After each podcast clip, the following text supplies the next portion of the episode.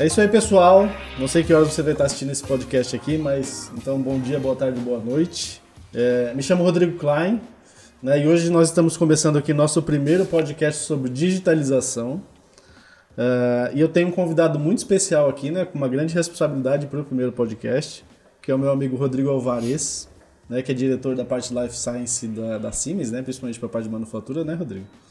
Correto. E seja bem-vindo aí, né? Ou seja, muito prazer de ter você aqui. É, como eu falei, né? Para mim é, um, é, é, muito especial por ser o primeiro.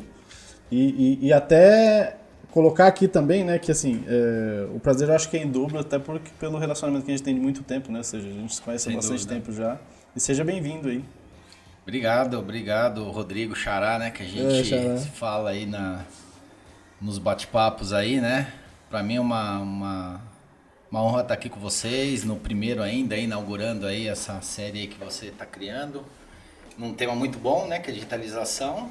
Tava na hora da gente ter alguma e... coisa falando disso, né? É, pois é. A gente fala bastante nos nossos encontros, em feiras, em eventos, né? E às vezes bate-papos também. Mas eu acho legal, um tema bem relevante. É, espero que a gente consiga fazer um consiga contribuir de alguma forma aí para nossa para esse nosso bate-papo e é isso, Rodrigo. E, e, até também uma coisa, né, que o pessoal talvez. A gente sempre tem que falar, até para quem não conhece a gente, né? É, você, na verdade, enquanto era Active, né, que tem um histórico muito, muito bonito nessa questão até de, de empreendedor, né? Eu até tenho, tenho muito respeito e admiração pela história, né? Até, até da, dessa parte da Active, né?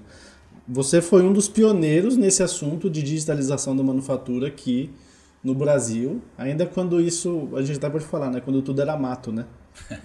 é isso aí. E você tem um histórico de que você veio da indústria, né? Antes de, de fundar a indústria. Vim, vim da indústria. Na verdade, contando um pouquinho da história, né? Eu vim da... Bom, eu me formei em, em, tecnologia, né? Em ciência da computação pelo Mackenzie. Então, assim, sempre trabalhei com software. Fui, fui desenvolvedor por um grande período aí, né? Gostava de muito de codificação.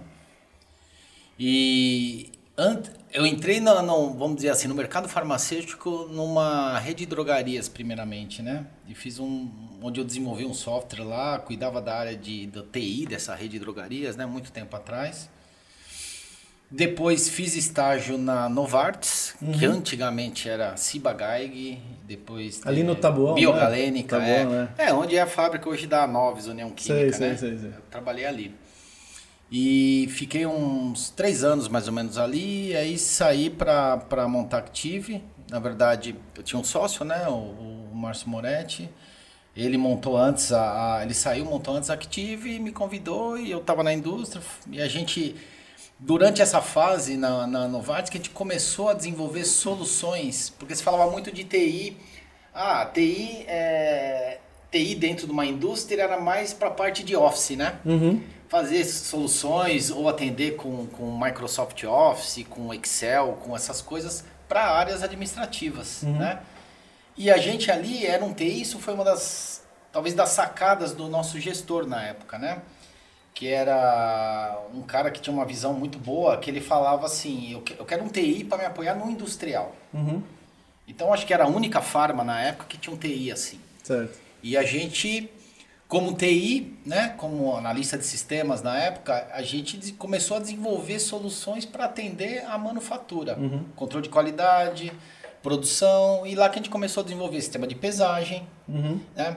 Até se tinha, existia soluções fora, mas eram muito caras fora do Brasil, e a, e a Novartis na época tinha uma ideia de pôr uma solução dessa, né? É, é, comprar de outra, que outra filial que outra é, fábrica usava nos Estados Unidos. Uhum. E a gente falou, não, vamos desenvolver. A gente desenvolveu, que ficou muito melhor do que a, a solução que tinha no outro lugar e sem custo, porque era recurso, recurso da, própria, da própria empresa, né? Então ali começou e a gente viu que muitas empresas começaram a visitar a, a, a Novartis e olha, que interessante, né? Onde que tem isso? Onde eu posso comprar isso? E aí despertou esse lado, né, de, de de empreendedorismo aí, né, iniciando.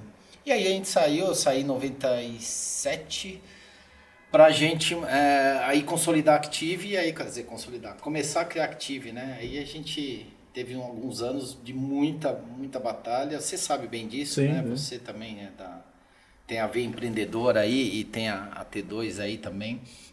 E, enfim, e olha, a gente demorou para começar a colher alguns frutos, viu? Demorou muito. Tem, tem até uma curiosidade que eu vou contar para você. Provavelmente o, a, a, pessoa vai assistir esse podcast aqui. Você é, conhece o Serafim, né? Que trabalha hoje na Abra Farm. Né? Conheço, então um abraço, um abraço pro conheço, Serafim. Serafim. O Serafim falou Serafim que, na, é, que naquela época vocês apareceram já no começo da Active lá falando sobre rastreabilidade para ele. Olha, o Serafim, ele estava em uma associação, ele estava em uma associação. O Serafim né? teve, um, teve um, um, papel muito importante, porque ele, você lembrou bem disso daí. Eu lembro que eu fiz uma palestra para falar de rastreabilidade, olha só. Isso acho que foi em 90 e 95, 96, quando eu estava lá na Novartis. E não tinha esse movimento que a gente está falando, que a, gente, que a gente conhece. O Serafim foi, é. até foi, foi assim, visionário. Ele falou, isso aqui é o chassi farmacêutico, ele é, falava é. ainda. Que a gente, na verdade, foi um desenvolvimento interno para atender a Novartis, né?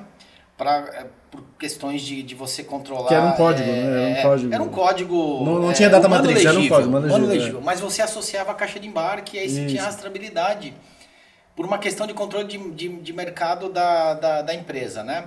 Porque ele queria saber se por que, que uma venda feita para São Paulo caía numa farmácia lá no Nordeste. Uhum. Ou seja, né, um controle de, de, da parte de força de vendas e tudo mais. Sim.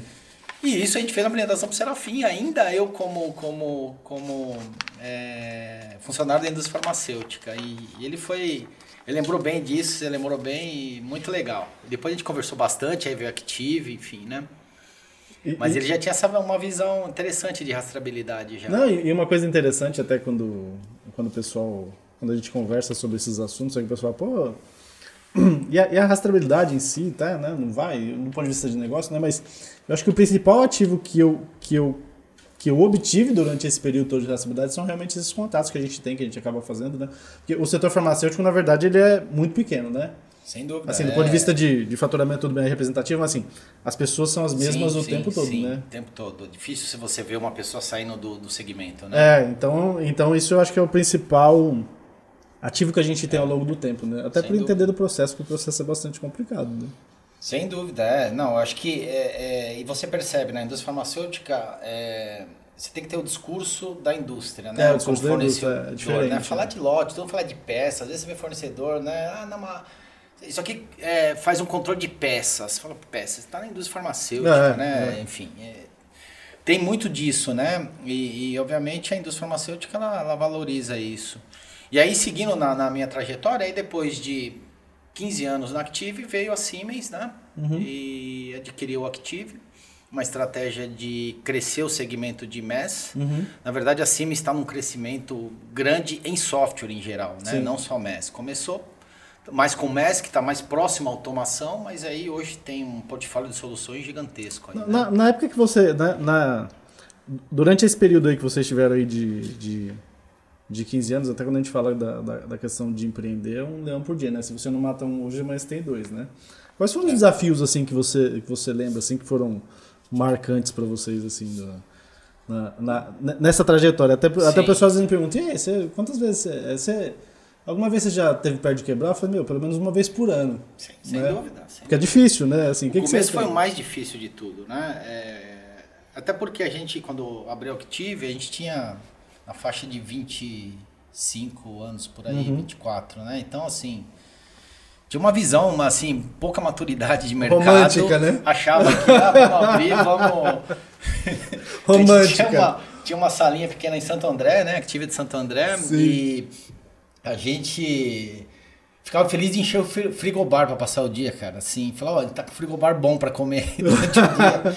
E... Mas foi muito difícil, porque a tecnologia naquela época era muito menos acessível. Sim, sim. Né? Cara... Então a gente tinha um desktop que eu trouxe de casa, o, meu sócio o Márcio também trouxe outro do dele, a gente ficou ali trabalhando nos desktops nossos ali, né? E quando precisava ir para cliente, como é que você ia fazer a apresentação ao cliente? Ou era aqueles é, retroprojetor, é, você tinha que imprimir é. na transparência, cara, sim, horrível, né? E em alguns casos não tinha isso, a gente levava o computador, cara. Eu lembro que eu fui visitar uma vez, a, a gente foi fazer uma apresentação na AstraZeneca, lá em Cotia, quando ainda, muito tempo atrás, né? É, em 96, por aí. 96, no, 90, perdão, em 99, 2000, né? Que já tava na Active. E, cara, eu lembro, eu descendo do carro, carregando um monitor de, de, de tubo. Uhum e a pessoa, o cliente, até eu esqueci o nome dela, uma pessoa muito legal é, que ia ver a apresentação, me ajudou lá, pegou, você pegou, eu peguei o, eu peguei a, a, o monitor que era mais pesado, né? E fomos passar lá, mundo lá, sabe, suando, bufando lá pra montar e fazer a apresentação no computador ali. Hum. Aí depois de muito tempo a gente foi comprar o um notebook. Sim. Ainda numa viagem para os Estados Unidos, sabe? Aquela que você vai lá, pega, compra. E se você não comprar traz. agora, depois não vai comprar é. mais, né? E então, assim, inicialmente foi muito difícil introduzir isso, né? Essa tecnologia, falar, falar de ganhos. Naquela época eu poderia considerar que era um blue ocean, sabe? Onde uhum. a gente estava. Porque ninguém falava daquilo. Se ela fala, pô, mas você, não, você tem pesagem, vamos para um sistema de pesagem. Não, mas que sistema? Como assim, né? É, produção, warehouse. O warehouse estava começando ainda a se ter os conceitos de WMS, né? Então, assim, foi muito difícil convencer. E naquela época a gente, é, e, e, principalmente no começo, você sabe, eu acho bem disso, né? Você não ter case é um, é um ponto muito, muito relevante, né? Sim. Porque a primeira onda, você fala, apresenta maravilhosamente bem tudo, mas a primeira pergunta, onde está onde tem, tá funcionando isso, né? Onde está rodando isso, né? E, e, eu não sei se no seu caso você já, já, já passou por isso, mas às vezes o fato e, e, depois, quando você começa a ter, você passa a ter outra barreira, né? Principalmente quando, quando começa a ficar mais, mais madura aqui. Às vezes, quando você vai em uma indústria que ela de repente é multinacional, ela não compra de um nacional, de um fornecedor nacional, né? né? É, acontece isso também, é verdade. É Ou verdade. seja, quando você passa a primeira onda, você acaba tendo a segunda, que, bom, agora apesar de você ter case. Você, você chegou a ter esse tipo de, de situação? Eu não, não lembro de ter tido muito esse, esse, esse cenário. Eu tive o cenário oposto que foi positivo. Uhum. Porque qual que era a nossa, no começo, a nossa vitrine? O que a gente tinha feito na, na, na Cibagaig, na Novartis. Pelo como era, funcionário. E era multi, né? É, e era multinacional. É. E as nacionais, oh, quero ah, isso. Não, isso aí, com certeza. aí esse efeito oposto teve, né? Sim. Porque a gente já começou de uma multi, então acho que isso ajudou. Né? Uhum. Se tivesse feito uma nacional, talvez, né? É, então, assim, foi bem, bem legal isso, esse esse ponto, o Axê foi um dos primeiros que a gente teve um relacionamento assim de, de confiança, sabe? Porque Sim. mesmo assim, é, tá, você tem na Novartis, tá, mas lá é, você era funcionário, né? Quem me garante que você vai, vai, tá, vamos fechar um contrato aqui, você vai cumprir, vai desenvolver, porque eu ia desenvolver, né, um software, Sim. né? Não é que tem de prateleira aqui e instala, né? Então teve uma confiança, a parceria de algumas empresas, algumas pessoas que foram muito importantes, né? O Carlos Andrade mesmo, é, que hoje está no, no Teuto, que a gente chama de Carlão, né? Uhum. Você deve conhecer, né? Ele era um dos caras que acreditou a gente no Achei, isso há muito tempo atrás. Muito tempo atrás. Foi lá, postou, falou, não, vamos, vamos, vamos com os meninos aí, né? Porque a gente, a gente usava gel no cabelo, ficava mais assim, tinha o cabelo comprido, fazia aquele gel, os meninos do gel aí, dos cabelinhos que chamava, né? Pessoal do Achei, mas foi muito legal. E aí, aí foi uma consequência, né? Você tendo um case, mais um case, mais um case, a coisa foi tomando corpo e, e, e cresceu bastante. E, e, e, como é que foi essa transição quando vocês tiveram esse, esse deal com a, com a Siemens, assim, essa, essa, essa transição, ou seja, de passar a ser uma... de passar de uma, de uma operação nacional, né, de dono, e depois que vocês foram para essa... O que é que mudou quando vocês foram para essa estrutura mais, mais internacional? Foi um choque bastante forte, né? É por conta de você ter uma estrutura pequena e você partir para uma empresa multinacional gigantesca, e não né? é qualquer multinacional, né? Não, e, e alemã, né? Enfim, é... tanto é que muita gente saiu ao longo do tempo, né? Uhum. E a gente tem ainda uma, uma, uma turma muito boa comigo ainda, né? Na, na Siemens. E a gente reaprendeu muitas coisas. Eu me desenvolvi profissionalmente muito mais, porque a Siemens tem uma maturidade enorme, é, de você ter uma visão mais de business e assim. É, são, são, são, é, eu sempre fazia um, uma, uma comparação, né? Assim, meia, meia simplória, mas que refletia mais ou menos assim. A Active era como um, um barquinho pequeno, né? Você tá lá no meio do mar, Sofre com as grandes ondas, mas tem uma agilidade de virar para a esquerda, virar para a direita muito rápido. A Siemens é um transatlântico. Uhum. Né? Eles têm que falar com um monte de gente para virar. Suporta, aguenta e suporta grandes ondas, quase não se mexe, uhum. né? mexe muito pouco.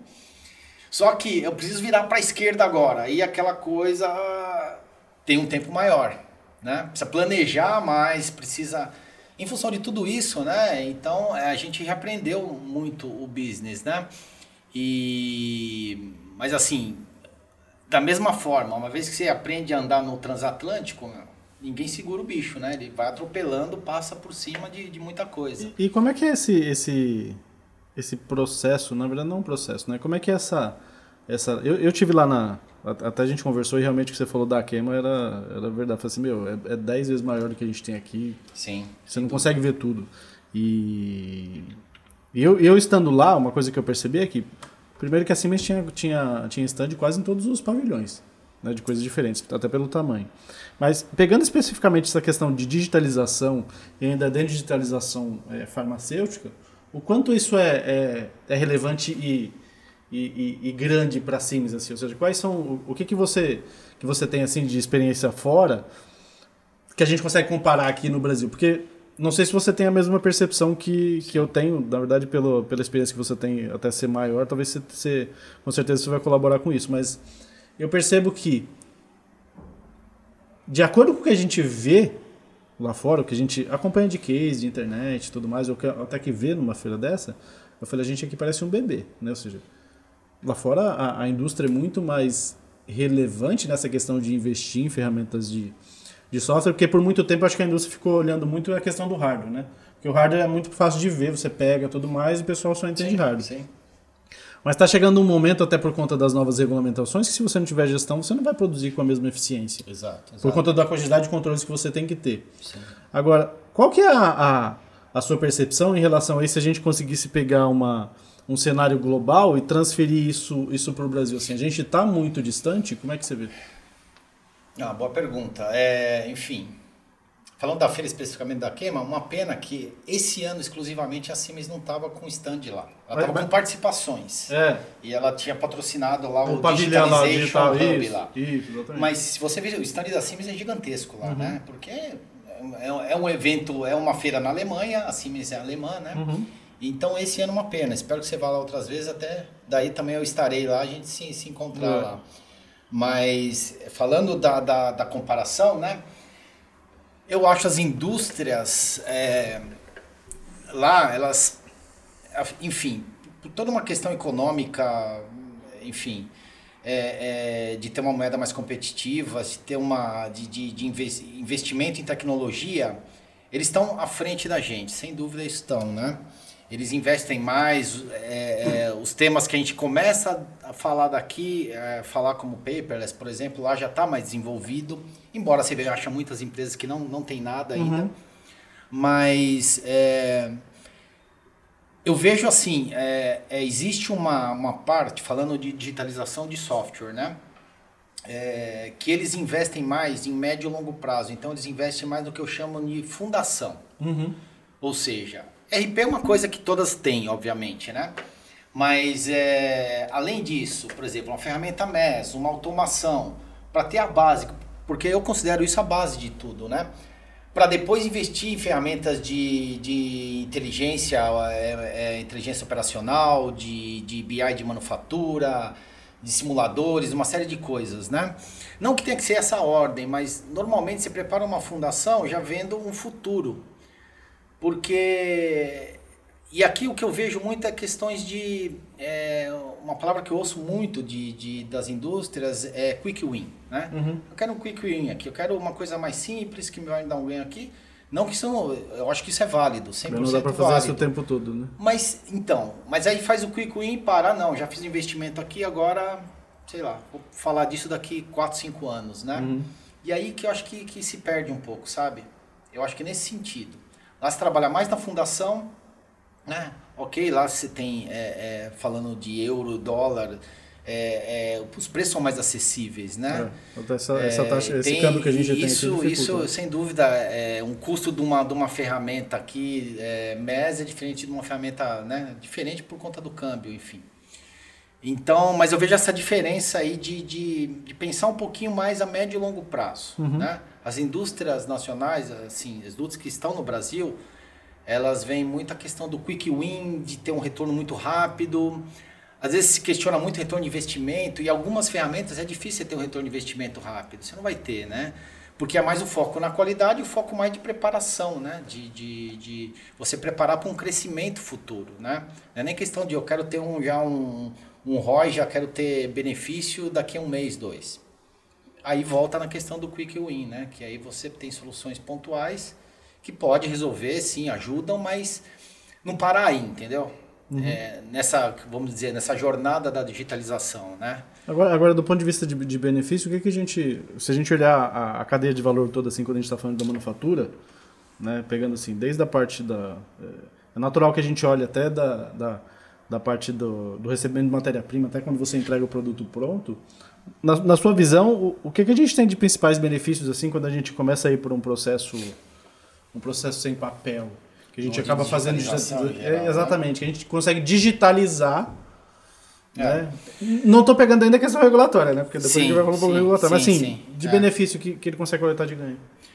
Olha, tem diversos benefícios de produtividade, flexibilidade, é, é, qualidade, né? Enfim, que às vezes não é muito palpável, né? É. é você tem um processo mais enxuto, mas para mim é uma um ponto que resume tudo isso é o time to market, que a gente chama, né? o tempo do mercado, de atender o mercado. Uhum. Ou seja, com tudo isso, produtividade e flexibilidade, você está mais preparado para atender as variações de mercado.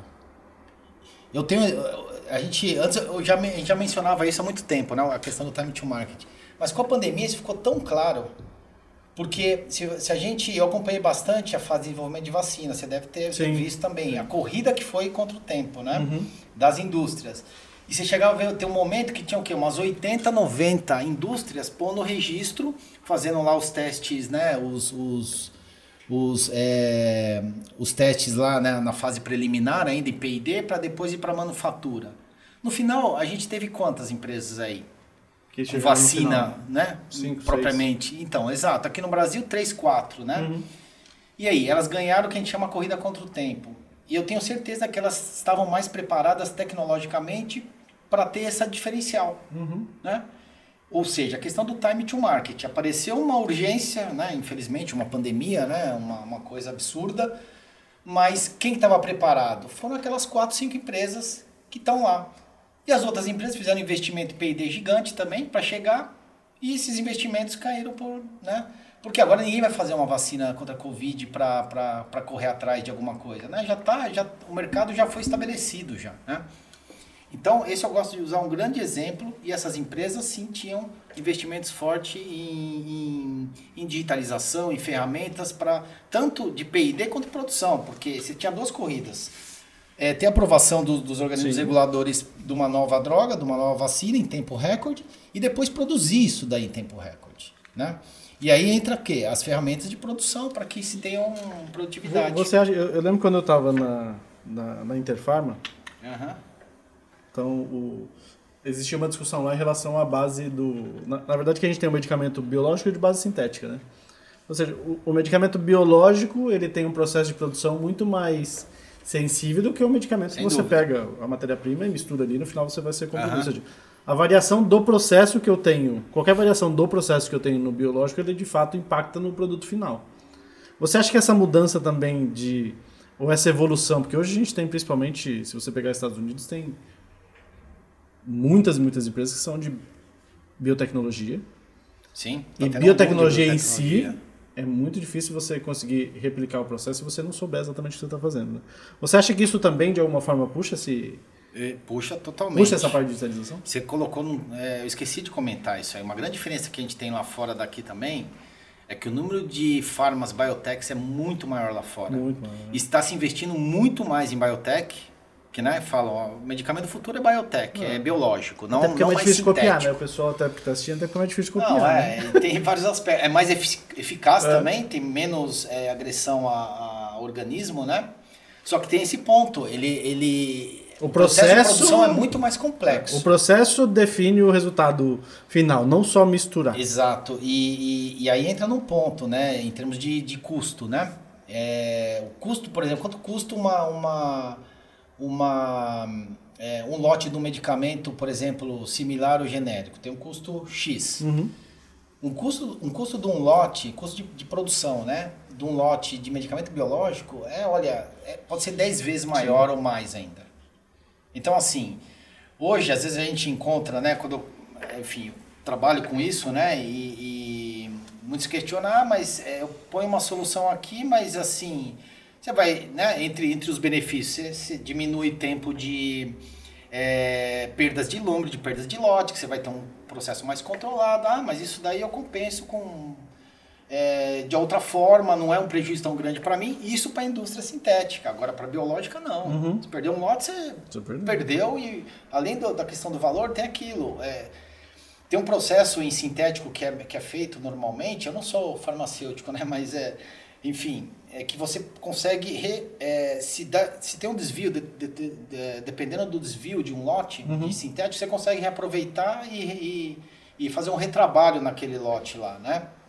E no, no, biológico não, acabou. A molécula, né, um organismo vivo morreu, acabou, joga fora 100% e começa de novo. Aí tem todo o período lá de fermentação, de criação, né, de, de cultura de, de células e tudo que é um tempo que não dá para acelerar, é aquele tempo ali. Então, por isso que eu falo, por isso aí, mais um ponto importante, né, que você comentou, que é legal. As biotechs, elas investem muito mais em digitalização por uhum. conta disso, né? E aí você vê o cenário brasileiro, tem muito poucas indústrias é, de, de biotecnologia. Bio, biotecnologia. farmacêutica, né? Ou, ou talvez são, são, na verdade, são as, as, as poucas que conseguem chegar, chegar e ter algum tipo de representatividade no setor em si, né? Porque talvez quase não tenha incentivo para isso, porque é um mercado muito fechado, né? Não, você, completamente. É, é, se a gente falar de indústria farmacêutica no Brasil, sei lá, 90 talvez mais de 90% são indústrias farmacêuticas sintéticas. Uhum. De, de, medicamentos, né? Aí você tem lá 5% acho que de IFA, né? Que também é um mercado muito pequeno no Brasil, né? Tá até discutindo muito essa questão é, de dependência da pandemia de, agora é, teve um problema. dependência de matéria-prima de fora, né? E biológico também, fica aí 3%, não sei, até menos, porque se conta na mão aí é, as indústrias biotec de biotecnologia farmacêutica, né? E, e, no caso da, no caso da, da dessa questão de da digitalização em si. O que, que a gente tem hoje de opção que a gente não só, né, claro, no, no, caso de vocês de, de, linha de produto, mas assim, se, se, partindo do princípio que eu tenho uma decisão de que realmente para ser eficiente eu preciso começar a fazer alguma coisa. O que, que a gente tem opção para poder para poder fazer essas jornadas assim no, no seu entendimento? Por onde o cara começa? Olha, a pergunta por onde começa é difícil. Você sabe que tem é, metodologias, modelos de maturidade para medir né, o quanto eu estou digital e o, onde eu quero chegar. Né? Para te ajudar a definir o seu roadmap de digitalização. Uhum. Né? Tem até consultoria para isso, enfim, para você fazer um estudo, porque é difícil, né? A indústria está no dia a dia, ela fala, tá, mas peraí, o que, que eu ponho primeiro? Você tem que fazer um estudo para isso. Não, a resposta não é, vai por aqui. Não é. Depende da sua estratégia, depende do, do o, do lugar onde você está, do exist to be, de onde você quer ir, né? Então é difícil responder essa pergunta. O que eu posso dizer é que tem, você tem solução para toda a cadeia. Uhum. Até para P&D, você tem solução para P&D, solução para manufatura, você tem solução para logística. E de diferentes tipos de soluções, né? É, você tem muitos simuladores, hoje tem um conceito de gemo digital, né? Que se fala muito né, de gemo digital você conseguir simular um processo real, você trazer para o processo sim. digital, né? Sim. É, eu até conheci recentemente uma solução que você faz a formulação farmacêutica, você simula o processo de formulação farmacêutica. Hum. Se eu ponho mais matéria-prima A menos B, é, aumenta a pressão do reator, é, e você tem um resultado ali. Isso tudo em, em sílico que eles falam, né? Em, em modelo modelo matemático, em modelo matemático, matemático. e é, que seria o gema digital do seu processo, uhum. né? Aí você tem vários gêmeos digitais. Você tem para operação, é, para fazer fazer comissionamento remoto também, para fazer treinamento, uma vez que você tem o teu processo é, num simulador digital, você começa a treinar colaboradores através com, do simulador. É, exato. Com realidade aumentada. É, com realidade né? aumentada, com é. VR, né? Uhum. Realidade virtual. E você começa, os seus custos de treinamento, assim, é, caem é, consideravelmente, né? Outro dia, outro dia eu fui convidado para fazer uma apresentação sobre digitalização no, por uma turma da, da Daniela Silva, que ela, que ela tem uma mentoria. E o, e eu, como tudo que a gente faz, a gente acaba deixando para a última hora para fazer a apresentação. Eu falei, cara, como é que eu posso? Eu falei, como é que a gente pode dar uma, dar uma noção de onde a gente está para onde a gente vai, né? Ou seja, como é que eu começaria a falar disso? Aí eu, eu, eu fiz uma pesquisa de quando o primeiro guia de ruas foi lançado na, na cidade de São Paulo, foi em 1970. Aí depois Nossa. eu peguei o guia, o guia de ruas, as páginas amarelas, é, né, que, que era famosa, 1947 né? e tudo mais. Nossa. Aí, aí eu, eu, eu, fiz um paralelo na apresentação, eu até fiz um artigo no LinkedIn que eu publiquei ontem, eu fiz um paralelo na apresentação, falei, bom, se em 1970 você se localizava na cidade de São Paulo, usando um guia de rua, você tinha que pegar e passar de uma página para outra, né? Liga na outra página, né? É isso aí. Fazendo. É, e a gente passou todo esse período. Durante esse período até hoje, a gente passou do guia de ruas, depois teve o GPS, né? ou seja, o guia de ruas ele deve ter ficado 30 ou 40 anos no, tem, tem um inter, intermediário desse daí, que eu oh. usava muito. Tinha um guia que, pô, às vezes isso. tinha que parar, parar o carro e ver, deixa eu ver aqui. Isso, isso. Teve um intermediário que já tinha, acho que o Google, antes do GPS. É... Eu lembro que tinha um software também no celular da Nokia, você lembra? É, acho que tinha isso aí isso também. É. Mas tinha um que. Porque GPS uma época era muito caro, né? Quando, quando isso, foi lançado é, era caríssimo, caro, né? Era caro.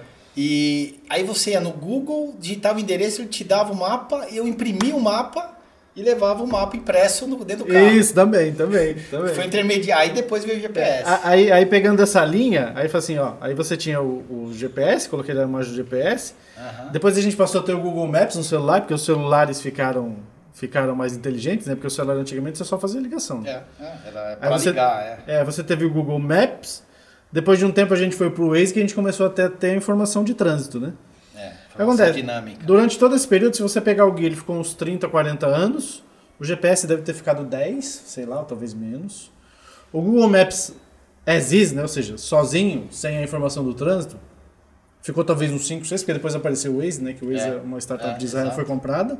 Exato. E a gente passou todo esse período aí e chegou hoje, onde a gente tem informação de trânsito, a gente teve uma evolução muito grande no que a gente tem hoje na palma da mão. Só que se a gente pegar a manufatura na indústria farmacêutica, na minha impressão, nessa comparação, pode ser que eu esteja errado, na maioria dos casos a gente está fabricando medicamentos como 1970, 1980. Você concorda com isso? Não, perfeita analogia, acho muito, muito bom. É? E é isso, porque a tecnologia está cada vez mais rápida, né? É. E a absorção, dependendo do, do. tá muito baixa. Tem um gráfico que responde isso daí que chama Martech Law, não sei se você já ouviu falar. É um gráfico simples, né? De, é, que mostra uma curva, a, a, a, o crescimento tecnológico, uhum. que está assim exponencial, o negócio tá. exponencial, tá, e a absorção da mudança pelas, é, pelas indústrias, por tudo, que é uma, assim, um ângulo muito baixo de crescimento ao longo do tempo. Então tem um buraco. Uhum. A tecnologia está aqui e a mudança está aqui. Então isso corre o risco de ficar cada vez maior, entendeu? Assim, é, é, claro que você nunca vai ter a top, a, a tecnologia de ponta no seu, no, na sua indústria, falando de indústria. Muito desregulada, né? principalmente. Né? Ou em qualquer negócio, é. porque tem um custo altíssimo e você precisa ter a maturidade da própria tecnologia também, né? Uhum. Você não vai adquirir, ah, começou agora, já vou comprar e depois ver se isso aqui é, não funciona. Ou até pegar aquele exemplo, né? Precisou colocar um MES quando vocês começaram lá, que você tinha que carregar o monitor para dentro da produção? Então, exato, exato. Aquilo lá tava surgindo com de barras, imagina. Sim, é. é uma coisa... É, então, sim, é, eu acho que tem processo na indústria, principalmente o que eu falo que é o core da indústria, que é o que? O registro de lote produzido em papel ainda muito arcaico, né? Mas isso são muitas indústrias, não é só uma questão do Brasil, né? Vários, vários países têm, têm, têm esse cenário. Mas isso, né? isso você está falando mais de, de farmacêutica em si mesmo fora? De indústria farmacêutica. Mesmo fora a gente ainda tem muito papel? Cara, você pega a América Latina, toda é. Tá, Na verdade, o Brasil é mais desenvolvido. Eu, eu falo isso porque eu, eu, eu trabalho hoje com a América Latina, né? Uhum. Além do Brasil, México e Argentina. E no mesmo cenário, né?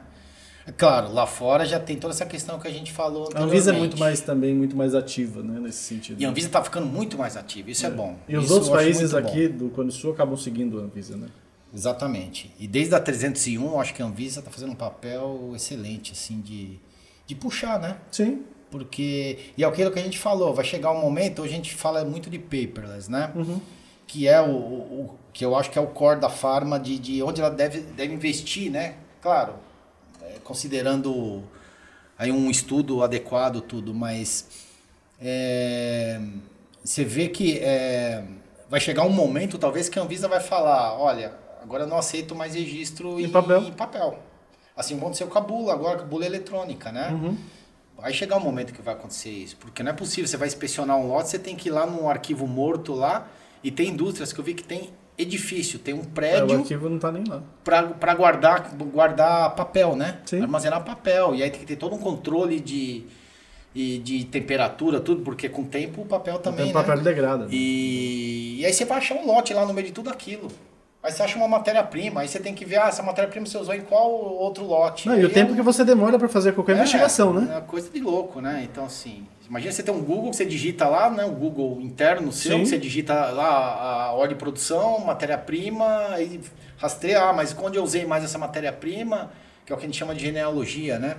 Então, assim, tem... É, eu acho que isso está começando a mudar agora, a gente vê um movimento da indústria positivo nesse sentido, e eu acho que vai ter um. Daqui uns anos vai ter um boom disso, porque vai, vai, vai caminhar para isso. Mas, mas, você acha que as barreiras. Se a gente tem barreiras, essas barreiras são relacionadas a, a uma. a um gap. Não vou dizer um gap, né, assim, mas. Uma falta de priorização? É só uma questão de negócio? Ou você acha que isso realmente vai ser, vai ser puxado pela, pela questão regulatória? Na sua visão, assim, eu o espero... seu feeling? É assim. Porque tem vantagens econômicas, inclusive, quando sim, a gente está falando da digitalização, sim. mas sim. será que o pessoal vai vir porque é regulatório? Ou, ou você acha que, que as, as vantagens elas vão sobressair antes e a gente vai conseguir ter? Olha, é difícil essa, essa pergunta, viu? O tempo dirá, porque tem algumas indústrias que já estão investindo nisso sem ser regulatório, né? É. Seria o caminho natural, seria o ideal, vamos dizer assim, não esperar o regulatório ir lá e dar uma forçada, né? É... Eu tenho até a impressão que é uma questão de margem, sabia? Sabe por quê? Porque no, no, se a gente pega, por exemplo, indústria de bebida, alimentos, não vou dizer especificamente nesse caso automotivo em si, né? Porque esses caras estão sempre buscando inovações tecnológicas para manter a competitividade, né? É. O setor farmacêutico, como ele é cada vez, como ele é muito regulado, você tem uma barreira para novos entrantes, eles acabam tendo uma, uma posição confortável as margens estão sempre, estão sempre ali nos dois dígitos, às vezes, né? O uhum. crescimento, às vezes, estão, estão, estão muito... Eles acabam postergando essa questão, porque, ah, bom, se eu não fizer do jeito que eu estou fazendo hoje, já está dando resultado. Acaba postergando isso. É isso, mas da mesma forma que eu acho que aconteceu até na rastreabilidade, você, você vivenciou muito isso você começa a ver um movimento de um, de um implementar, independente de questão regulatória, é. outro vai, outro vai, começa a gerar esse movimento natural de todos caminharem para isso. Né? Porque você começa a ter. Quem, quem é, implementou, quem colocou, tem uma vantagem competitiva, né? Começa a ter vantagem competitiva. É, nesse caso especificamente, né? Eu acho até que a gente estava conversando até antes aqui do, de começar. Como o mercado, de alguma forma, você chega ali já. As, as, as indústrias que já e eu, eu, quase prometi que eu não ia falar sobre rastreabilidade, hein, pessoal. As indústrias que já investiram, é, as indústrias que já investiram, elas representam 46% do mercado. Né? Então, assim, de alguma forma essa onda já passou. Se a gente pegar fora do país, 80% dos medicamentos sob tá prescrição já são serializados. Então, se a gente pegar principalmente esse perfil de indústrias que estão aqui, como por exemplo, vamos pegar aqui a Cheiro, a Pharma, que estão focando internacionalização, ele vai. É, é, de alguma forma ele tem que usar isso. Se você Sim. pegar a Eurofarm não vai produzir, é, ou já está produzindo vacina para Pfizer. Sim. Né? Então, assim, são, são indústrias com, com uma cabeça mais, mais internacional. Então ele tem que ter na não, linha. É, o cara vai fazer uma fábrica exatamente. nova, ele vai fazer, não, isso eu não vou colocar. É. E tem uma questão que eu estou percebendo já. que o Brasil está se, se, tá se caracterizando por ser grandes CMOs, né? Estão se montando grandes empresas CMOs. Sim. E CMOs nada mais é fabricar para os grandes laboratórios. Principalmente para os multinacionais vai... que estão saindo, né? Isso, exato. Mas esse, é, esse é o movimento que está acontecendo, né? A gente está é. vendo muita, muito acontecer isso. E, e vai ter exigência da, da indústria multinacional. Olha, eu quero pôr aqui um, é. controle de, de, produção, eu quero ter um. É, é, na minha logística, quero ter rastreabilidade, enfim.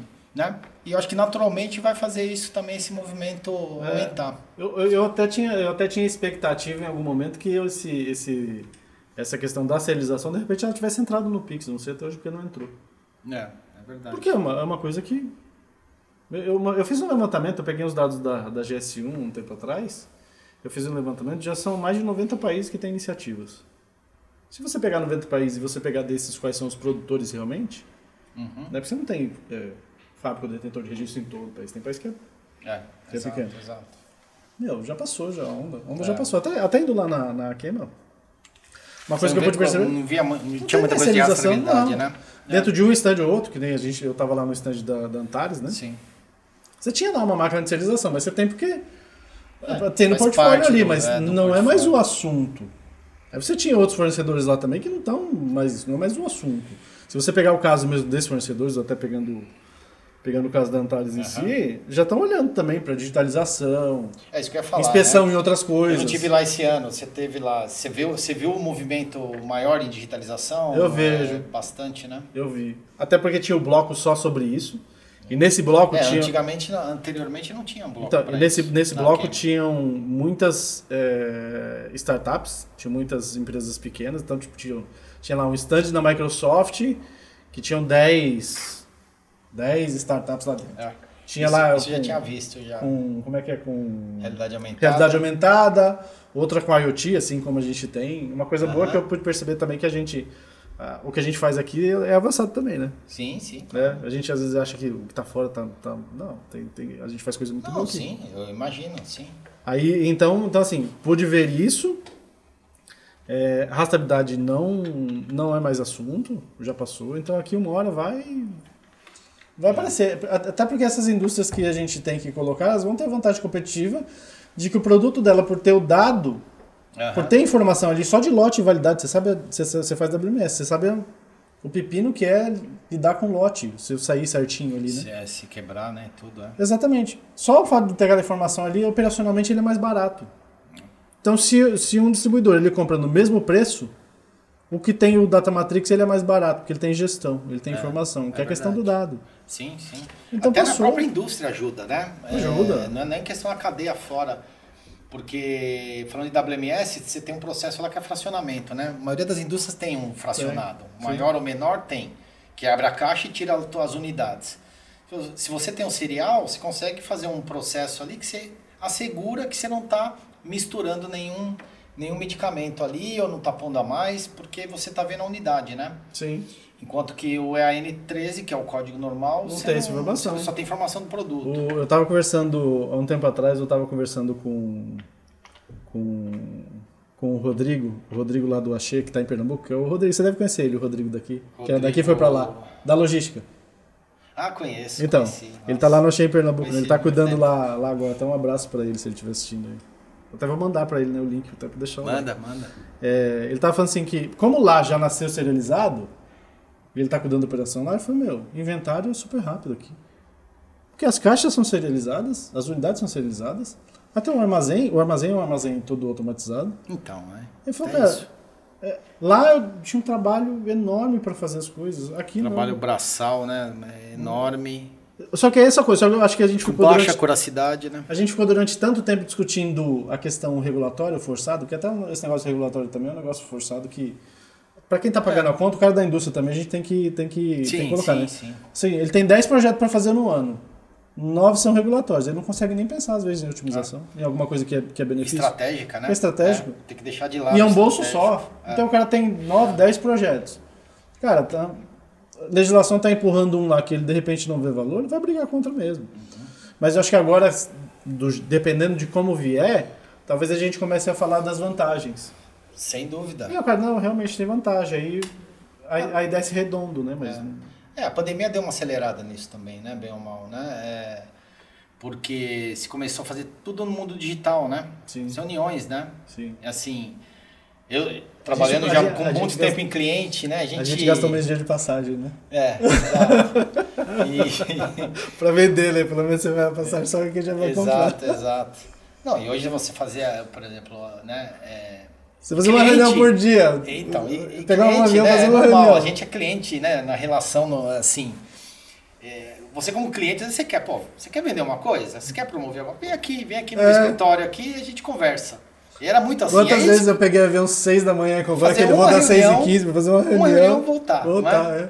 E hoje a gente faz, cara, assim, Você três, quatro, quatro reuniões Exato. por dia, numa boa, assim, tranquilo, né?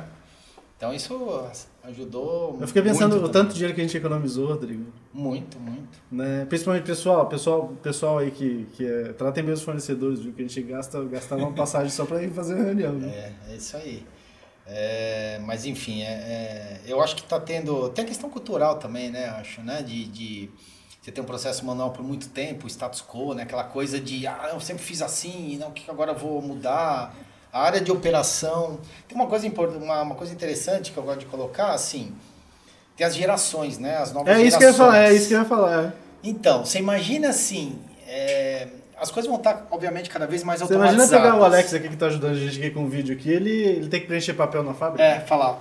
Vem aqui, entra Alex, aqui, tá você aqui, vai ó, preencher essa papel. Essa é a sua instrução, você vai ligar as coisas, depois você escreve o tempo de cada coisa que você fez, tudo. É. Sendo que você dá um tablet para ele, uma coisa. Ó, tá ele aqui, fala, já. não, tchau. Ele fala, não vai ficar. Então, vai ter uma resistência das novas gerações aí, da, é. de, de, força de trabalho. Porque né? você contrata o cara que usa o celular o dia inteiro, usa o tablet, e você contrata ele para ele ficar preenchendo papel lá dentro. O cara não vai ficar. Aí você. É, aí eu lembrei de uma coisa lá na, na, no começo do nosso bate-papo que você falou, um dos desafios. Na época da Active, cara, assim, que era 97, 98 era não era todo mundo que tinha notebook, computação e curso de computação menos e tablet ainda. nem pensar, nem celular. E lá pensar. era coletor de dados, uns, uns negócios é, né? parrudão lá. Windows, você, aquele Windows. Você dava na cabeça matava o cara Sim. lá, era uma arma aquilo ali. E não existia nem Windows, nada, era tudo proprietário, né? A gente tinha até fornecedores Intermec, que nem existe mais, a Ciel, a, a enfim, é, é, vários fornecedores aí. E, e quando você ia para a operação, que você mostrava para o operador, olha, você vai usar isso aqui ao invés disso, o cara tremia, ele tinha medo de derrubar o negócio, de achar que, nossa, aqui vou perder meu emprego, o custo disso é absurdo, uhum. sabe? Então, não tinha nenhuma é, familiaridade com computação. Hoje, criança de 5, 6 anos já sabe mexer, é. em, né? enfim. Então, esse foi um grande desafio também na época, né? E isso está cada vez diminuindo mais. E vai chegar um momento, igual a questão regulatória que a gente falou, que a, a, mão de obra, né? O cara vai fazer uma entrevista na, na farma A, B, C. A A tá automatizada, poxa, eu vou dar preferência para A. Mas, às vezes, Rodrigo, não sei se você tem essa. Se você já teve essa, essa sensação. Você já precisou escrever alguma coisa? Na mão? Já é, é estranho. É estranho. A gente usa o teclado o tempo não, todo. E a nossa. A e a gente escrevia. Horrível, e a gente escrevia. Agora, se você pegar a galera de hoje em dia o cara não, não escreveu é, aquilo é. tudo que a gente. Até quando a, aparece, às vezes, não, você escrever de próprio punho, aí você fala, caramba, o que, que é isso? Uma coisa louca. É. Né? é. Então, eu acho que isso, eu acho que isso realmente, isso que você falou é. Com certeza. Vai ajudar nesse processo, porque você vai contratar o cara, ele não vai saber. É, ver um processo, né, clean, tudo, né, assim, opa, quero trabalhar aqui, né? É, esse negócio do papel. E eu acho até que é aquilo que a gente falou no começo, né? O Acho que está no tempo certo, né? De falar sobre isso, né? Sem dúvida. Tem agora essas questões também de ESG aí, né? De environment aí, né? Que isso também ajuda a digitalização a, a, a é, dar um grande benefício de economia, né? De você fazer o processo certo da primeira vez. Então você economia matérias-primas, recursos, porque você não vai ficar voltando, repetindo, retrabalho, né? Emissão de papel também, armazenamento de papel numa sala que vai consumir energia, uma série de coisas. Vocês têm tido esse, estrategicamente esse tipo de, de abordagem? Eu tenho assim. É, a gente tem uns drivers que, que você pode avaliar um possível retorno de investimento. Uhum. Né? E aí cada empresa faz seu cálculo, mas a gente aborda esses pontos. Né? Uhum. Eu gosto muito do time to market, o primeiro. Mas tem esses, esses outros que, poxa, tem um ganho muito, muito impactante também, né? E a 658? Ajuda? Bom, a... Porque integridade de dados é um negócio que... Sem dúvida, sem dúvida, ajuda mais. Ou seja, e, o cara tem a mesma caneta e a, no formulário E o foco em, em, gestão de risco, né? em análise de riscos e, e, e, você tudo, tudo se basear numa, numa, num trabalho de, de gestão de risco, né? de, uhum. de análise e avaliação de riscos, é totalmente válido, né? E totalmente vai indicar para você melhorar o seu processo. E como melhorar o processo, né? partindo para soluções, automatização, e se fala de equipamentos, máquinas também, né? A parte de automação também é uma coisa... Uma integridade de dados é um drive? É, é um, drive, drive, sem dúvida. Sem dúvida, é um drive. Eu, eu até estava conversando com uma pessoa ontem no, no LinkedIn, uma, ela presta consultoria, ela falou assim que tem muita indústria tendo certificado de boas práticas caçado por conta de integridade de dados. Sim. Uma época eu estava pesquisando, quando, tava, quando se falava muito disso, esse é um tema forte ainda, mas falava, quando teve um boom de integridade de dados, né? Até o ISP fez bastante alguns eventos. É, e a gente pesquisou, pesquisei no FDA, tinha citações, a maioria das citações que tinham contra a indústria farmacêutica era de integridade de dados, hum. sabe? Tinha muitos warning letters que chama, né? Que é cartas de advertência, né? De, Essa warning letter o que, que é? É tipo um. É, é individual ou é, uma, não, um comunicado? É individual. É um, é um, comunicado, mas é público, né? É um Você desvio? FDA, é um ah. desvio, mas é um warning letter. Não é ainda um desvio é, que faz com que você precise uh -huh. agir ou que vai caçar o é seu. Um puxado de orelha. Seu, é, exatamente. E, obviamente, numa próxima inspeção tem que já mostrar alguma coisa, ah. né? Mas é. E é público isso? É público. Ah, é, e você vê muita coisa. Eu, na última vez que eu pesquisei, já faz um tempo, tinha muita, muito problema de integridade de dados. E uhum. grandes empresas, né? uhum. né? Não só pequenas, não. Ah, então, então esse publica... a gente tem acesso a esse banco de dados? Tem acesso. Ah, que legal. Acesso. Vou fazer uma FDA, estatística. Cara, tem muita coisa no site da FDA. Né? Muita é? coisa. No, no, portal, né? Depois eu, eu passo o link para você também. Não, legal. E legal. Legal até pra gente fazer uma estatística, entender o que, que, o que acontece, porque realmente eu acho que é uma. Essa questão da 658 começou a puxar uma, uma discussão para que essa. Na verdade, começou a, a provocar para que essa discussão existisse em relação à integridade de dados. As auditorias estão ficando mais pesadas, né? Sim. E aí um ponto, você tocou num ponto legal, a gente vai conversando vai lembrando, né? É... Isso desde a 301, né? E a, e a, e a nova também vai, vai pegar nisso. Você vai ter um foco também de auditoria em fornecedor de software. Eu acho hum. que isso é uma coisa que vai, vai começar a crescer, viu? Hum. Porque a gente recebeu. Além da auditoria, da auditoria que a gente já tem, que o cliente faz, a auditoria da Anvisa? Sim, não, não, não, não da Anvisa. Não, ah, tá. auditoria de, de indústria. Ah, qualificação do fornecedor Cara, é, por qualificação do fornecedor. É, exato. É, isso a gente... é, então. Mas isso aí teve, em algum momento teve. É, é, teve uma demanda e depois pá, baixou. Agora uhum. vai voltar forte isso. O ISP até estava fazendo alguns. Eu fiz até, um, você fez, fiz até uma palestra fez, né? pelo ISP. É. Foi com, com, Foi com a pessoa da Bega, né? É, porque a Beringer nos auditou, né? a gente também, a gente também. E o cara é muito bom, e enfim, e aí a gente viu, pô, é, isso precisa. e é legal também. até para, é. é. como fornecedor de software, você nivelar e falar, olha, veja bem, né, quem que você está avaliando, né? a, né? Porque a, a, minha primeira auditoria foi, foi traumatizante. Não, não porque a gente estava muito errado, no, no, final deram só quatro, quatro problemas, né, que eram coisas Sim. simples, né? Mas vieram duas pessoas da Dinamarca para auditar, na época da, da, primeira, da primeira onda da rastreabilidade lá. E os caras são cara crachá, né? Ah, sim. Era até da, da Novo Nordisk, né, que a gente fornecia é, para eles na época. é forte. Novo Nordisk é forte. Mas sim, foi porque o cara perguntava assim, ah, isso aí. Eu perguntava, né, ah, e, e tal, tal coisa? Eu falei, não, veja bem tal. O cara falou, tem ou não, né? É sim ou não? Eu tenho ou não. Não adianta é, explicar. Se você explicar muito, não mais tem. Mais ou menos. Tem, tá bom, cadê? Ah, tá bom. quanto mais você explica, mais é. é. é e, e, e, é, uma... é, e, é, legal porque é uma, uma escola, né? Porque quando Sem você dúvida. passa e... Não, e eu acho, eu gosto desse tema também, porque na época da Activa a gente tinha ISO 9000, né? A gente, a gente tirou, tem dois anos que a gente ah, tirou. Isso é bom. E, é, e assim, eu era o responsável pela ISO 9000 na Active na época e gostava muito dessa questão da qualidade, né? É. Da, do sistema da qualidade. A gente tirou tem dois anos. Inclusive, e, essa semana, passada, semana passada não tem uns. Não, isso já ajuda muito. A gente ganhou o prêmio Sindus Pharma. Ah, eu vi. Parabéns, é. aliás. Legal. É. Ganhou já pelas. Quantas vezes já vocês ganharam isso? Não, foi a segunda. Foi você segunda? ganhou, vocês lá no ano passado vocês ganharam várias, não ganharam? A gente ganhou umas três, mas era uma categoria que foi extinta, né? Que não, na verdade gente... era o Jair Calisto que. Isso, abraço que, pro Jair. E abraço pro Jair aí. É, que promoveu isso, que era softwares para a indústria farmacêutica. É, eu lembro, lembro que a gente foi, a gente que é, a gente foi, foi conversar com ele, né? É, é, exato. E foi legal, acho que teve três anos e, e, depois é que tinha na época tinha poucos fornecedores, eu é. acho. Eu acho que aí não acho sei. que agora dá para criar de novo. Eu acho que dá para criar. Aliás, ó, o pessoal Vamos falar com a Rosana aí, lá, fala, fala. Criar lá. Porque hoje tem muito player, tem muita coisa legal aí de, de software aí, né? A gente, a gente, ano passado a gente ganhou em terceiro lugar. E esse ano a gente saiu em primeiro. Mas é responsabilidade. Ano que vem, tomara que tenha outra categoria pra gente participar então, outra vamos, categoria. Bom, é... A gente pode pedir pra criar. Pra falar, vamos, vamos pedir pra criar. pra, gente, pra gente participar, né? Claro. E, mas é, mas é uma. Tá virando um fornecedor importante da indústria farmacêutica, não é? Cara, que pra mim, vamos puxar a sardinha pro nosso lado, não vai dar para produzir com eficiência se não tiver controle eletrônico. É, é que nem o é que nem TRP. RP começaram a implantar Exato. um tempo atrás, agora já, já chegou. Se você não tiver controle Exato. eletrônico, Teve você não o boom do RP, direito. a gente espera agora que tem um boom da parte de. Se não tiver produção. RP, o cara não sabe o que, o que pagar, o que comprar, tudo mais, agora é de parte de produção. Exato, exatamente. Por conta principalmente da da 658 que está aqui na minha colinha aqui, que eu Sim. acho que essa questão da integridade da webshop, porque vai acabar da, vai, o cara vai acabar tendo tanto desvio que ele vai ficar corrigindo desvio. Sem dúvida. Vai ficar correndo atrás do. Não, e questão de eficiência, né? De, de, aí os outros que começam a ter vão ser mais eficientes. Exato.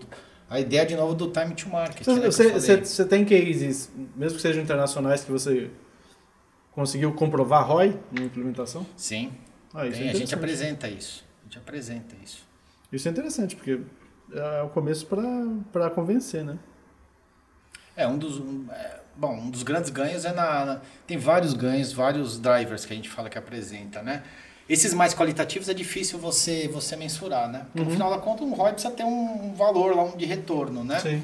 Mas um que é muito interessante é o, é o tempo de revisão de documentação pelo, pelo, pela área da qualidade, Sim. que normalmente é um gargalo. É. Chega a documentação do lote lá no final, vai para a área de qualidade, aquele calhamaço lá, 300 páginas, aí tem um monte de né, problema de, de preenchimento, de falta de data, e volta para a produção e vai. Com o eletrônico, primeiro, ele não permite isso, ele vai preencher já tudo, não vai deixar passar campo em branco, é, os, time, os tempos vão estar todos é. ajustados, e aí lá no final, é por exceção, né? É por exceção, é. exatamente. É o conceito de revisão por exceção. Eu tive uma, teve, teve uma situação que aconteceu comigo. É, a gente estava tava conversando com uma pessoa e a gente estava falando sobre os sensores, né, que coletam informação. Sensores de IoT coletam informação de temperatura e umidade automaticamente, Isso. né? Aí a pessoa me perguntou assim, falou, ah, mas ele não tem nenhuma tela?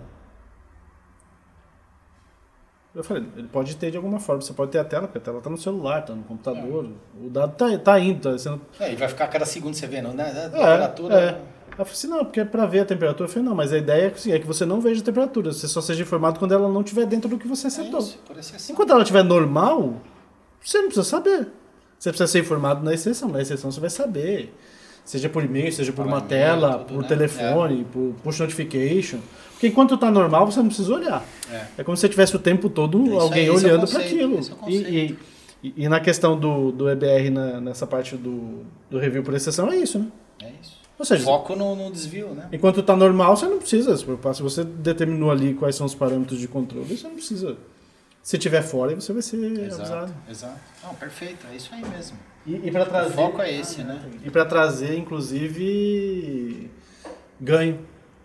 Porque realmente eu já ouvi falar dessa questão de que o gargalo não está exatamente no, no processo de produção, está na, na liberação. No final, é.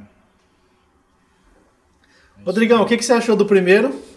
Não, ótimo. Podcast, gostou da experiência? Gostei. Tá convidado para voltar. Legal. Muito bom. Tem alguma é... consideração final? O que, que você... Não, acho que... O que a gente pode dar de recado pro cara que está assistindo? Precisa Não, saber sobre digitalização. digitalização. Acho que assim, você acertou num, num, num, num, assunto, né? Que eu acho que você vai conversar bastante com, com outros colegas, amigos e é um tema que veio para ficar, né? Não é uma onda, né? De, ah, isso aqui vai passar daqui a um tempo. Não, é é o que a gente falou, cada vez mais eu acho que as indústrias vão estar. Tá, vão ter que olhar para isso de é. uma forma mais. Em termos de investimento mesmo, né? É. E para ter agilidade no mercado, para crescer, para ser mais competitivo, né? A gente vê a competição muito forte, muitas empresas, é, é, o mercado, uma coisa importante, o mercado brasileiro ele vai crescer mais ainda, né? É, a questão do acesso muito, tem né? que aumentar, né? Então, tem a questão do acesso, Independente disso, tem a questão da a população, a, a, a população, é, a faixa etária, perdão. Ah, a pirâmide. A, a pirâmide etária está ah. mudando, ou seja. Vão ter mais, mais velhos. Exatamente, é. vão ter mais velhos e isso vai acelerar o consumo de medicamento. Né, Até porque tem dois velhos aqui fazendo podcast hoje. Né? é, exatamente, que há 20 anos atrás tomava muito menos remédio do que hoje, né? Enfim, Exato. E E é uma estatística, né? Acima de 60 anos, principalmente, tem um consumo de remédio muito mais alto. Sim. Né? Então a expectativa de vida, essa palavra que eu queria, queria a expectativa de vida tá aumentou muito, está aumentando e vai aumentar mais. E aí, porque hoje o per capita do Brasil é baixo de uhum. consumo de medicamento, né? É, então tem muito que crescer com um país aí de 200 milhões aí de habitantes, nossa. E hoje já acho que top 7 em farma, né? Uhum. E vai crescer aí, acho para quinto, quarto. Tem uma questão de, de câmbio ainda que é um problema para nós, mas para comparar com outros mercados, né? Mas Essa questão de câmbio está muito sensível na questão da matéria-prima agora, né? Sem dúvida. Mexeu o câmbio e até o, o valor aumentou. Por isso que a gente precisava investir em mais, mais empresas de, de IFA, né? É. Mais farmoquímicas, né? São que pouquíssimas que... que tem aqui, né? Tem uma associação, né? Tem a BIF, né? Tem, tem. São pouquíssimas. A gente até conversou, estava em conversa com uma, né? Discutindo aí possibilidades, mas... É, aquela, a operação ainda é pequena delas, né? Uhum. Assim, comparado com a indústria farmacêutica. Mas acho que tem, tem tudo para crescer. Uhum. É que tem que ter demanda interna para eles produzirem mais também, né? Sim, verdade. E, enfim.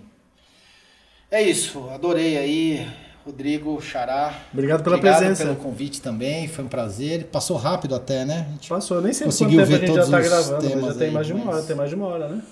Mas que legal, muito bom. Muito e, bom. e o primeiro, eu acho que pensando bem, tinha que ser com você, né? Porque se a gente falar dessa questão da digitalização, todo mundo que, tra que está trabalhando nesse, nesse processo aí, nessa, nesse assunto no setor, ou trabalhou com você na Active, Ou trabalhou Tem alguma relação, ah, né? É. Exato. Não, e eu lembro quando a gente se conheceu, pô, você tava ainda na. Na Interfarma. Interfarma. Foi numa, foi numa FCE, né? Acho que foi numa FCE. Tava com cabelo comprido ainda, é, né? Ainda tinha cabelo, cabelo hoje tá faltando aqui. e a gente se conheceu lá, eu vi você, você passou em frente, aí eu, eu tinha te visto já, acho que na. na na, na, na, na Bifarma, não, como que você Na Interfarma. Interfarma, isso mesmo. É. E aí a gente começou a conversar ali e foi, foi bem legal. Foi é, bem depois legal. a questão do VIP Nessa semana, o segundo vai ser com, com, com o Daniel, que também trabalhou com você, né? Ah, Daniel, Daniel Bosso. É, sim, sim. Daniel. Trabalhou junto, né? Muito, muito tempo aí, muito tempo. Ele trabalhou na Active, né? Trabalhou na Active e trabalhou um pouco na Siemens também. Ah, trabalhou na Siemens? Trabalhou, trabalhou é. um pouco. Então todo mundo que eu conheço desse, que está nesse assunto. Cara, a Active, né? Não, sem querer falar, mas ela gerou muita, gerou. muita gente aí. Gerou que, muita mão de obra. que está espalhado hoje aí no, é. no, em, vários, em várias áreas, indústria farmacêutica, em fornecedores e. Que veio com essa pegada de, de falar de, de um tema de software, né? Não era digitalização, enfim, não tinha a tecnologia de hoje, mas em 1900 e na década de 90, né? Era, era uma coisa... E, e, era também a questão dessa questão de... Era uma startup quando ninguém falava de startup, né? É, exato. Nem sabíamos que, era, que éramos é. Star, fomos startup. Né? Não, realmente, para mim, sempre foi uma inspiração. Foi um case fantástico. Mas legal. E, e, e parabéns aí pela T2 também por tudo aí, por tudo que você tem feito e e o mercado está aí para crescer, né? É, agora que a raçabilidade está dando uma desacelerada, vamos falar de outras coisas. É isso, tem que falar. A gente se reinventa, que, né? Tem que, não, e tem que crescer aí para tudo isso, né? Não, e até porque eu comecei a perceber, foi, cara, a raçabilidade é um negócio que é muito pequeno perto do todo, né? Então por isso que eu até estava conversando com meu irmão do, do nome, né? Porque DON é Digitalization or Not, né? É porque é o a ah, que, eu criei no, Talks. É, que, eu, que eu criei no LinkedIn lá. Mas era para ser Discovery. É que Discovery Talks já tem um, uh um canal com isso. Discovery que eu quero realmente pensar nessa questão da descoberta, aprender com, com mais gente do setor, não só de operações, né? Porque a gente está muito focado em operações. Ali, é verdade. Bom, como então, é que, tem essa como é parte que é... de P&D agora é, que eu tô P&D, conhecendo um pouco mais também, sabe? Entendeu? É, Até se tiver alguém para indicar depois para conversar sobre esse assunto, então Cara, quero compartilhar e saber como é que os caras descobrem uma droga nova. Sim, sim, legal. Como é que esse né? pessoal da vacina aí, que fez logística de vacina é, tal, é, conheço umas pessoas é. que eu vou convidar, ver se isso é aceito. Uhum. Para trazer mesmo, porque tem tanta coisa legal no setor que a gente não conhece. É, é. a gente tem um foco mais em operação mesmo. A gente mas, tem um foco mais em operações, mas. Eu acho mas... que tem muita coisa aí. Vai vir aqui o pessoal de distribuição. Legal. Ou seja, até do varejo também. Legal, legal. Para entender como é que funciona a cadeia toda, né? A gente sempre show, ganha aprendendo. Show, show. Muito bom. E é isso aí, obrigado. Obrigado, obrigado pela presença aí. Eu que agradeço. E, Obrigadão. Pessoal, tchau. Não sei para que câmera eu vou falar, né? Pessoal, acompanha o próximo aí. Então, se inscreva no canal, né? Tem que sempre pedir, né? Deixa o like, se inscreva no canal. Isso aí. Vai ter muita coisa boa aí. Isso aí. Rodrigão, obrigado. Tchau, tchau. Obrigado. Até Valeu. logo. Tchau, tchau.